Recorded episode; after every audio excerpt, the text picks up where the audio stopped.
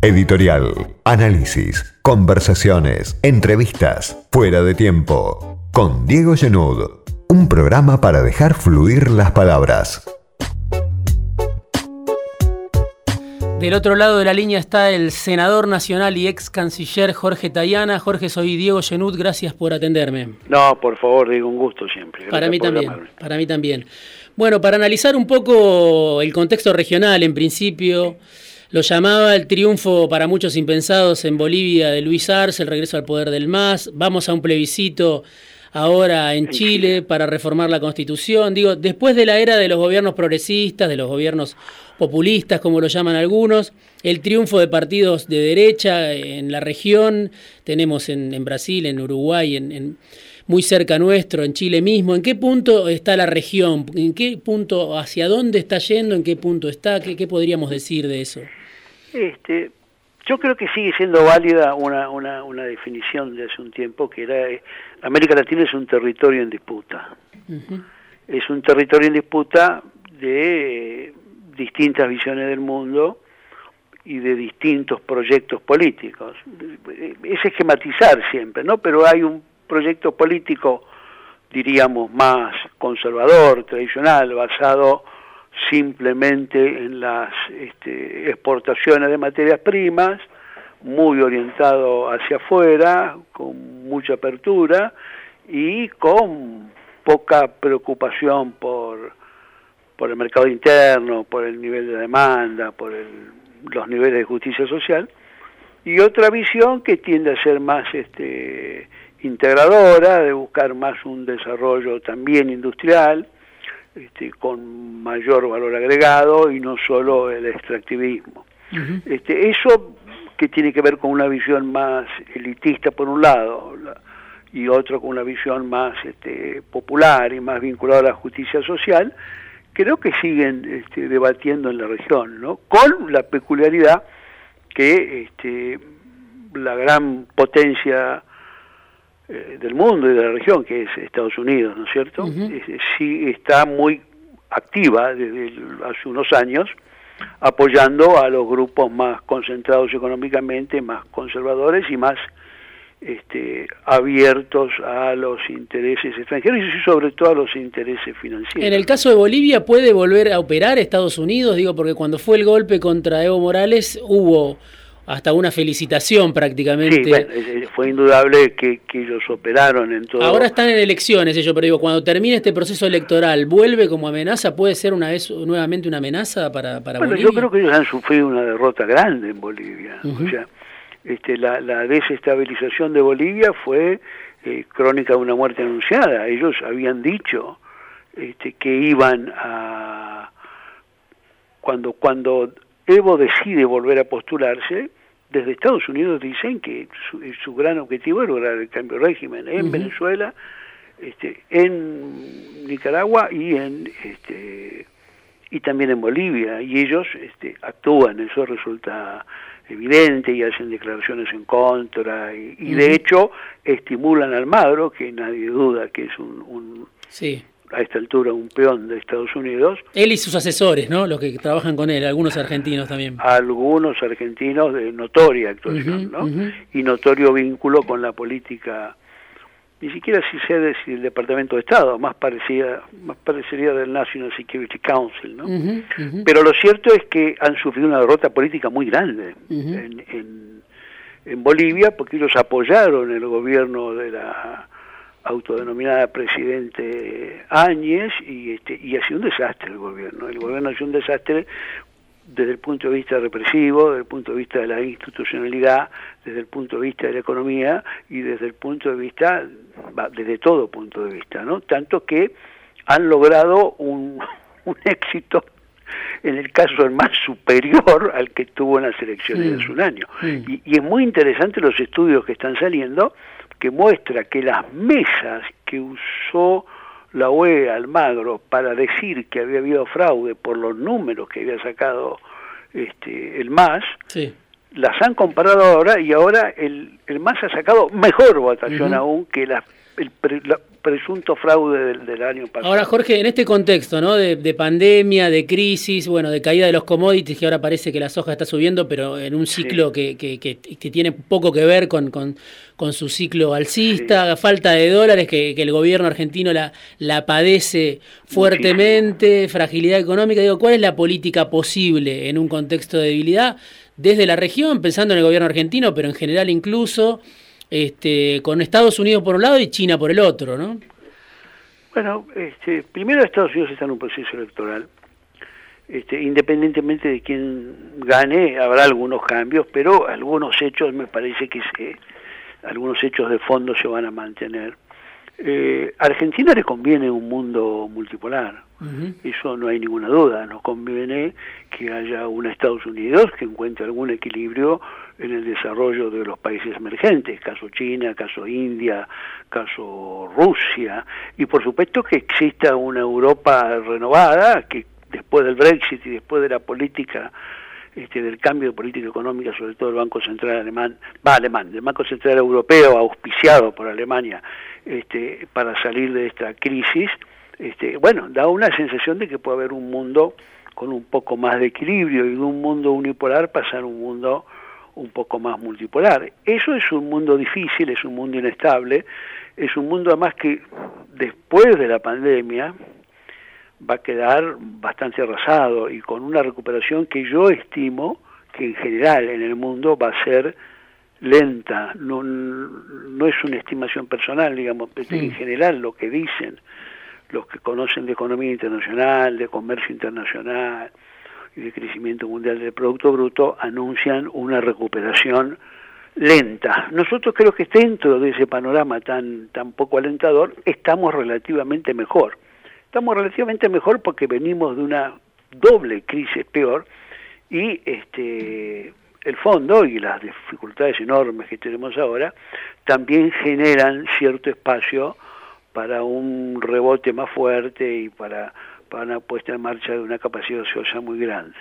En ese marco creo que la Argentina lo que tiene que hacer es trabajar en varios frentes, tener este, políticas abiertas, este, buscar socios múltiples y recuperar un espacio regional. Lo de Bolivia es importante, sobre todo, en parte como ruptura del aislamiento político, pero además este, el tema de la integración regional, que fue tan maltratado o tan desarmado por los gobiernos anteriores, por, por, por Bolsonaro en Brasil, por Macri en Argentina, por varios de los gobiernos de la región, este, me parece que es claramente una necesidad y algunos pasos se van a retomar. Ahora, en Estados Unidos, que viene la elección, ¿no? Eh, usted decía, eh, van a persistir algunas cuestiones de fondo.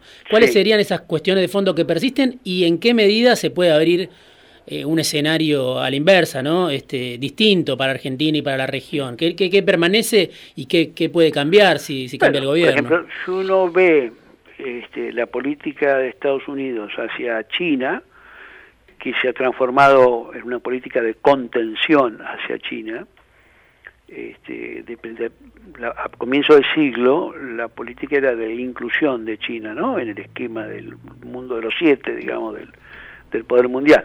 Eso ya durante el gobierno de Obama se fue transformando paulatinamente en una política de contención, ¿no? De estar contentos de que habían entrado a la OMC a desarmar la OMC porque dicen que sirve para China.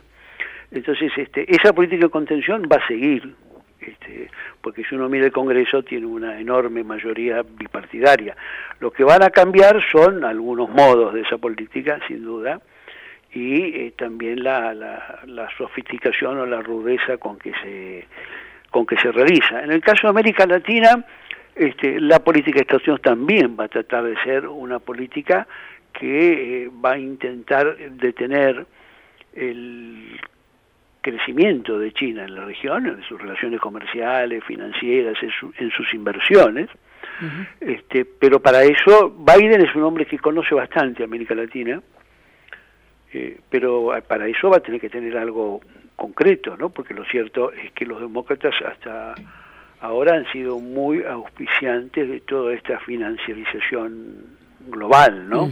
Lo que sí es cierto es que eh, la imagen de Trump tiene consecuencias sobre todo en la calidad y en la, el reconocimiento de la democracia en la región, porque siendo un, un hombre tan poco respetuoso y tan este, agresivo y tan, y tan poco partidario del, del respeto al derecho internacional y local, este, sin duda eso está contribuyendo a debilitar las democracias en Estados Unidos, en, América Latina y en todo el mundo, ¿no es cierto? Así que eso sí sería un cambio, ¿no? Un mayor respeto. Ahora, vamos a ver, porque Estados Unidos tiene que tener en todo caso una política eh, que no sea simplemente agresiva y de descalificación del otro, y esperemos que eso Biden lo entienda y tenga una política más abierta y de mayor este convivencia y asociativismo con la región. Jorge, en este contexto Argentina que está sufriendo, como decía hace un rato, la falta de dólares, este, la debilidad del Banco Central,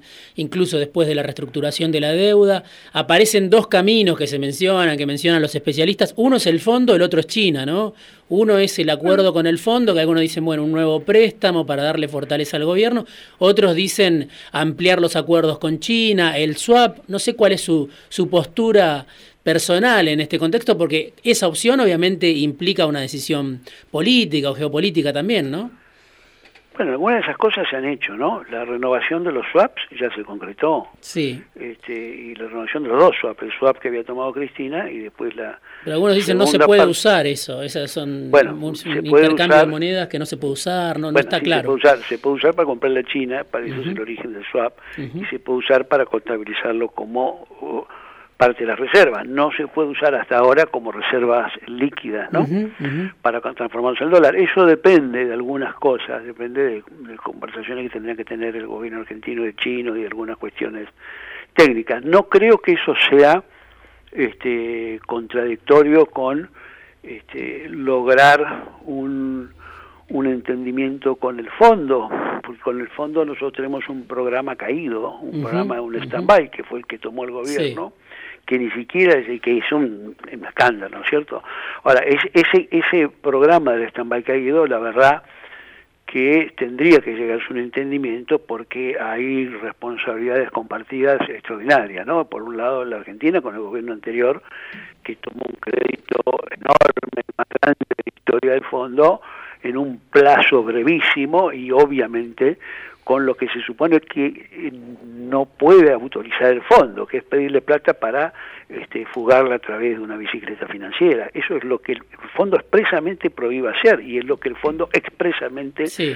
permitió hacer al gobierno de Macri para tratar de financiarlo en su estrategia electoral y en su gobierno. Bueno, eso es una, es una cosa que es inaceptable, ahora hay que ver cómo se arregla, porque lo cierto es que hay una deuda fenomenal, este, y hay que ver cómo se reestructura eso y cómo se hace. Usted dice que no es contradictorio mantener la relación con ambos, porque muchos dicen, bueno, si se le pide al fondo, eso depende del apoyo de Estados Unidos, eso tensiona la relación con China, y aparece el gobierno como sin aire y sin margen para, bueno, conseguir, este, no sé, un préstamo como el que se supone necesita hoy para frenar la corrida, que es alguna de, la, de, la, bueno, de las opciones sí, que eso aparecen. también depende de cosas financieras, este, este, y, y, de estrategias que hay que estar quizás más este, hmm. en, en, en, en, Hacienda o en Finanzas sí. para ver el detalle. Pero no, yo no creo que sea contradictorio, perdón. Este, uh -huh.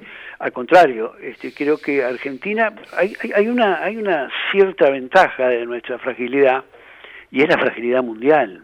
Uh -huh. este, en un mundo que andaba un poco mejor que este, que anda mal, sí. no, y, y no solo por la pandemia, la pandemia no es la causante de la crisis. ¿eh? La pandemia se da sobre un agotamiento del modelo de financiarización que ya era evidente y todos sabíamos el año pasado que en el 2020 iba a haber casi seguro una recesión mundial. Eso lo decía cualquier persona que paseaba por, por algún lugar más o menos vinculado a las personas que toman decisiones o a los organismos internacionales, políticos o financieros. Eso sí que no, eso ya lo sabíamos, digamos. Uh -huh. Lo que ha pasado es que la pandemia ha agravado todo, ha sido como un catalizador, digamos, ¿no? Entonces lo que tenía una dimensión, hoy tiene una dimensión mucho más grande y, este, y ha mostrado todas las miserias y, y, y las podredumbres de este sistema financiero basado en la especulación. ¿no? Ahora, en esa situación, Argentina, que tiene una enorme fragilidad, porque tiene como, de alguna manera casi como dos pandemias, ¿no? la pandemia que dejó Macri y la pandemia mundial, este, tiene una fragilidad que se transforma en cierto sentido en alguna fortaleza, es decir, si el mundo le fuera mejor, este, importaría menos cómo le va a Argentina, ¿no? Este, en un mundo donde va a caer el producto, el producto no, bruto nuestro va a caer casi tanto como el de quién, bueno, como el de España, como el del Reino Unido, este, Estados Unidos un poco menos, un nueve y pico por ciento va a caer, o sea, estamos en un mundo en este año este, que va a tener cifras dramáticas. En esa situación es razonable pensar que nadie quiere que Argentina eh, colapse o entre en una situación este, de, desenfrenada, porque eso va a arrastrar otras cosas, ¿no? Entonces, eso creo que también hace que este, el fondo, Estados Unidos, los mismos europeos, los chinos, los sectores financieros tengan también algún interés en no producir este incendio de más, ¿no? O sea que la capacidad de presión está, por supuesto, y nosotros estamos frágiles, pero este, hay varios que deben tener interés en que este, no se hunda el barco, ¿no? Jorge, muchísimas gracias por este rato. En Fuera de Tiempo me quedé con varias preguntas sobre el Frente de Todos, sobre el rol de Cristina, sobre la discusión. Bueno, seguiremos conversando. Seguiremos conversando. El senador nacional, ex canciller Jorge Tayana, en Fuera de Tiempo.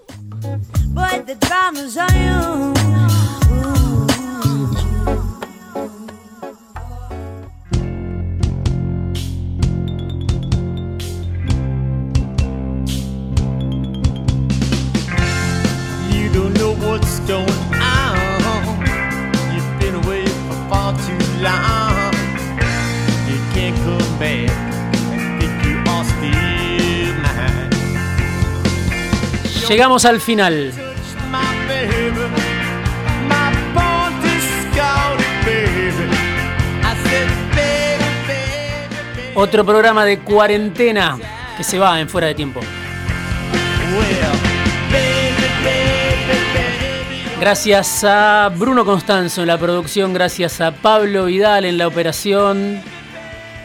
Nos pueden buscar en Spotify si quieren saber recuperar el contenido de este programa y de los programas anteriores en esta tercera temporada en FM Millennium. Nos buscan, hay un relojito en el canal de Spotify, nos van a encontrar.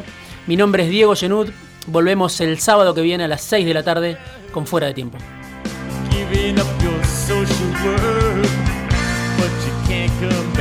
Hasta acá llegó Fuera de Tiempo con Diego Genud. Los esperamos el sábado que viene a las 18 horas. horas.